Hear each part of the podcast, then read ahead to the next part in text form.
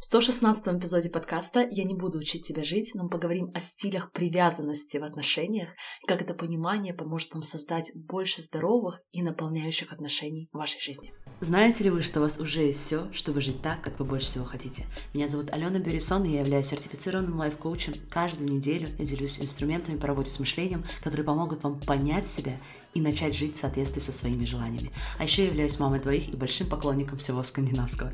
Если вы готовы открыть себя увлекательнейшему миру работы с мышлением, где никто не будет учить вас, как жить, давайте начинать. Дорогие друзья, всем огромнейший привет, и я невероятно рада приветствовать вас на подкасте «Не учи меня жить». Прежде чем я начну сегодняшний эпизод, я хочу сделать небольшую паузу и искренне поблагодарить каждого слушателя подкаста. Я не знаю, как вы это делаете, но подкаст опять в течение недели, может быть, даже больше на момент выхода сегодняшнего эпизода был на первой позиции среди всех русскоязычных подкастов. Мы очень сильно поднялись в Латвии, Литве, Украине, Молдове. И честно, когда я вижу, сколько людей слушает подкаст и получают от вас сообщение, что он продолжает вас поддерживать в самых разных жизненных ситуациях, я понимаю, что проживаю свою мечту. Спасибо, что вы остаетесь с подкастом даже в самые трудные времена, продолжаете им делиться и рассказывать про него другим и получать пользу для себя. И в знак благодарности я решила подготовить немного особенный эпизод. В течение июня в комьюнити мы будем погружаться в темы ваших отношений, и уже здесь я хотела начать с обсуждения очень интересного аспекта, а именно наших типов привязанности. Это тема, которую, по крайней мере, в университете в Швеции, когда я учила психологию, мы проходили в одном из начальных курсов, и она является достаточно базовой для понимания разных динамик в отношениях. Хочу сразу оговориться, я не являюсь поклонником классификации в принципе, и сама очень редко использую их в коучинге, но понимание именно стилей привязанности в отношениях и самая главная причин, почему, например, у меня тот или иной тип, для меня лично стало очень сильной осознанностью, потому что до этого мне часто казалось, что со мной что-то не так. И действительно, очень часто понимание того, что мы как индивиды все же делим между собой общие паттерны, общие мысли, это понимание может создать некоторое пространство, чтобы мы просто-напросто вышли из своей головы и посмотрели на свои поведения со стороны, без осуждения, без претензий, без ожиданий. То есть, и это, окей, только мое мнение, потому что я знаю, как многие из вас обожают классификации, вы любите тесты по типам личности и все-все обширные буквенные сочетания. Я использую это в основном, чтобы создать осознанность и чувствовать себя не одиноким. Но ни в коем случае не для того, чтобы кто-то из моих участников начал верить, что вот, например, мой тип привязанности вот такой, мой тип личности вот такой, вот это тот, кто я есть, и ничего с этим сделать не могу и не буду. Да, еще бывает, что мы хотим, чтобы другие люди подстраивались, учитывали наши типажи, это тоже чаще всего просто-напросто не работает. Я хотела сделать это небольшое отступление, потому что сегодня в процессе прослушивания подкаста большинство из вас узнает свой тип привязанности. И, возможно, вам даже это не понравится. Я хочу вас убедить, что это абсолютно не означает, что это тот человек, который вы есть, или что вы не сможете что-то изменить как личность. Вы находитесь в постоянном развитии. Вы сегодня — это не вы вчера, и, скорее всего, не вы завтра. Любая классификация, во-первых, условно, а во-вторых, очень динамична. Поэтому я призываю вас использовать этот эпизод для того, чтобы принести осознанность, понять некоторые свои паттерны поведения, понять их возможную причину и наметить путь для дальнейшего развития ваших самых здоровых, самых наполненных и наполняющих отношений. Итак, Типы привязанности. Откуда возникла эта классификация? Это теория, которая была разработана Джоном Боули. Он являлся психиатром еще в середине 20 века. Он проводил ряд экспериментов с детьми. И, по сути, он показывал, как еще в детстве мы разрабатываем определенные системы привязанности. Эти системы привязанности помогают нам сохранять контакт с теми людьми, которые за нами ухаживают. Чаще всего это наши родители, но, может быть, за вами ухаживали и другие люди, которые проводили с вами основное время. Более того, в зависимости от того, какие паттерны поведения чаще всего использовали эти люди, которые за вами ухаживали в первые годы жизни, это тоже повлияло на те паттерны поведения, которые у вас есть теперь во взрослой жизни. То, как вы показываете себя, как вы ведете себя в отношениях во взрослой жизни. Давайте перейдем к классификации, и я сразу говорю, что та классификация, которую я предложу, не единственная и изрядно упрощенная. Но на практике я заметила, что ее достаточно, если вы Хотите, конечно, больше погрузиться в эту тему. По типам привязанности написано много книг, работ, поэтому прям будьте осторожны. можно действительно углубиться в это и засесть там надолго, но я с вами согласна, тема и правда интересна, поэтому давайте начинать. Первый тип — это тревожная привязанность. Считается, что в детстве у людей с таким типом привязанности опекающие их люди непоследовательны, они непредсказуемы. А иногда они чрезмерно вовлечены в воспитание, уделяют много внимания, но периодически они являются абсолютно замкнутыми. И вот именно эта непредсказуемость, непредсказуемые колебания между эмоционально доступным и эмоционально недоступным опекуном заставляет детей беспокоиться обо всех своих будущих отношениях. Второй тип привязанности — это избегающий тип привязанности. Друзья, если вам интересна английская терминология, то в первом случае это был anxious type, во втором случае это будет avoidant type. Во втором случае опекуны чаще всего отстранены эмоционально. То есть либо они относятся к ребенку пренебрежительно, либо они не реагируют на знаки со стороны ребенка. То есть это все развивает дальше в ребенке тип привязанности, который мы дальше называем избегающий тип привязанности. И третий тип привязанности, как вы, наверное, догадываетесь, тот тип привязанности, который мы все хотим в себе развивать, это надежная привязанность. Она начинается с того, что ваши опекуны, ваши воспитатели чутко реагируют на потребности ребенка, прислушиваются к ним и помогают ребенку чувствовать себя безопасно и надежно. Как я уже сказала, в соответствии с этой теорией, те типы привязанности, которые мы развиваем в детстве, потом имеют сильное влияние на наше поведение в отношениях уже когда мы взрослые люди. Конечно же, это не только единственный фактор, который влияет, есть и другие факторы, мы поговорим об этом чуть дальше, но это основная часть теории. Что мы чаще всего видим сегодня в людях с тревожной привязанностью? И, друзья, я примерно 5 лет назад прям на 100% была примером человеком с тревожной привязанностью. Такие люди очень волнуются, переживают, чтобы их не отвергли, чтобы их не покинули. Они фантазируют и представляют, как партнер потеряет интерес к ним или начинает сомневаться, достаточно ли партнер оказывает знаков внимания, чтобы они позволили себе чувствовать себя хорошо, чувствовать себя достаточно. Такие люди часто испытывают тревожность в отношениях, иногда могут чувствовать себя практически беспомощными, постоянной проверки телефона, переживаниях своего телефона. По крайней мере, на моей практике это всегда выглядело проверки моего телефона. Может, да. это выражается проверка телефона партнера. В переживаниях, не потерял ли партнер интерес к ним, то ли так ли вы что-то сказали. И когда нам кажется, что что-то идет не так, то мы сделаем все, чтобы убедиться, что все хорошо. И это сделаем все может выражаться в постоянных звонках, попытках манипулировать партнером.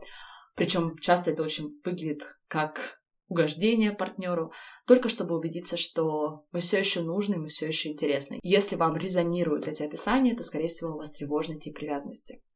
Люди с избегающим типом, как вы догадались, тоже не чувствуют себя прекрасно и надежно в отношениях но их способом проработки дискомфорта или чувства недостаточности в отношениях будет избегание вообще всего в целом. Избегание близости, избегание долгосрочных контактов и всех дискомфортных чувств, которые с этим приходят. Ну, и в завершении это надежный тип привязанности. Несколько характеристик в этом типе. Вам комфортно делиться вашими честными мыслями, честными чувствами с партнером. Вы спокойно преследуете разные идеи, разные занятия с вашим партнером, но все равно чувствуете любовь партнера, даже если вы занимаетесь абсолютно разными вещами. И даже когда вы, например, не согласны с друг другом, вы продолжаете уважать свои ценности, уважать себя, вы ожидаете того же самого уважения от партнера, и вы не пытаетесь изменить его эмоциональное состояние, угодить ему или наоборот избегать его. Давайте резюмировать. Если вы часто испытываете тревожность в романтических отношениях, переживаете о том, любит ли вас человек, а может быть вы больше не интересны или интересно кто-то другой, это тревожная привязанность. Если вам дискомфортно в близких отношениях, вы закрываетесь, вы хотите больше личного пространства, или даже очень часто это выражается в том, что вы быстро теряете интерес к другому человеку после сближения. Только происходит сближение, и каким-то магическим образом вы теряете интерес к другому человеку, то вы, скорее всего, избегающий тип. Если вы чувствуете себя отлично в отношениях и точно так же комфортно и спокойно без отношений, Обратите внимание, да, на это важное замечание. В таком случае вы, скорее всего, надежный тип. Еще несколько вариаций, динамик в отношениях, которые так или иначе подпадают в эту классификацию. Я хочу с вами поделиться ими просто потому, что, возможно, вы сможете узнать здесь себя или, возможно, своих друзей, знакомых. Эти классификации я узнала от Марка Мэнсона, и они мне очень понравились. Итак, Первая история — это про постоянно недовольного и чинящего все. То есть один человек постоянно находит, что что-то в отношениях не так, или что-то в мире не так, а другой постоянно пытается это исправить. Один человек создает проблемы, другой человек их постоянно решает. И оба подпитываются, получают удовольствие от этой динамики. Удовольствие, конечно же, я беру в кавычках. Мы даже с вами дальше немножко поговорим, как это сродни такому полунаркотическому удовольствию, состоянию американской корок. Следующая классификация — убегающий преследующий. То есть, когда начинается близость, первый начинает убегать, а последующий пытается постоянно догнать. И дистанция как раз такая в этих отношениях, что догоняющему удается ее преодолеть, пока убегающий не начнет убегать снова. Это очень хорошо ложится на тревожный и избегающий тип. И третья такая подклассификация — это жертва и спаситель. Знаете, есть такие люди, которым жизнь всегда несправедлива. Опять же, все это беру в кавычки. И мир несправедлив. Но они талантливые, нераспознанные.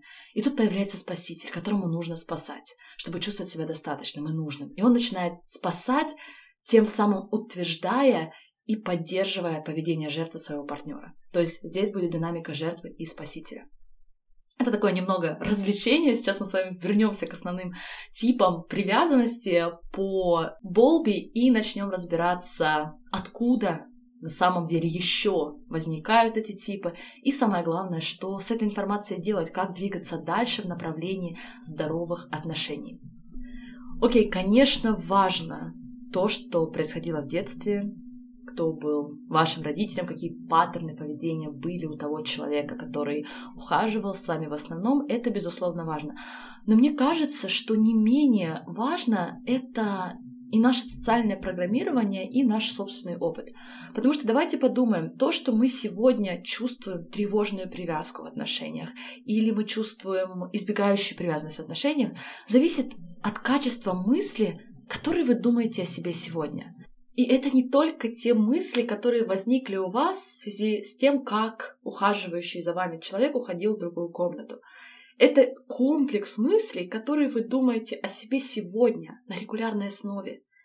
И интересный факт, который прослеживается в литературе о типах привязанности, в том, что у девушек чаще тревожный тип привязанности, чем у мужчин, а у мужчин чаще всего избегающий тип привязанности.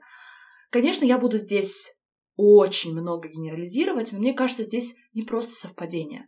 Задумайтесь, как социализируются девушки. Какое сообщение мы слышим от общества?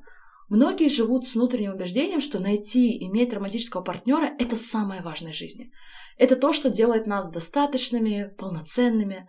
Я до сих пор очень часто слышу комментарии по поводу одиночества девушек и как они наконец-то будут счастливы, наконец-то в кавычках реализуются, когда их найдет, примет и полюбит мужчина. Мы с самого детства переживаем, что о нас думают мужчины, как они оценивают нашу привлекательность, достойность. Многие девушки до сих пор убеждены, что их привлекательность определяется глазами противоположного пола, а не является их внутренним чувством, доступным всегда.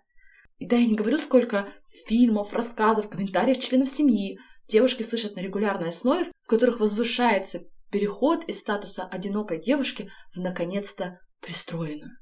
Опять же, я заранее прошу прощения за такую генерализацию, но это тот месседж, которым со мной делятся и участники комьюнити, и который я сама интернализировала во многом в своей жизни, поэтому неудивительно, что столько девушек испытывают тревожную привязанность. Если на кону стоит твоя ценность как человека, твоя полноценность как женщины определяется через наличие преданного тебе партнера, который любит тебя, Неудивительно, что мы будем тревожиться, неудивительно, что мы будем бояться, как бы что ни случилось с отношениями, чтобы только не вернуться в разряд одинокой. У мужчин все случается немного наоборот. И я не говорю, кстати, что вам, мужчина, в чем-то легче. Во-первых, очень часто мужчины получают месседж о том, что девушки как-то хотят их вовлечь в отношения. Это звучит как поженить, завлечь, буквально против желания. И также мы очень часто слышим сообщение, что иметь чувство быть в состоянии глубокой близости и чувственности — это не особо по-мужски.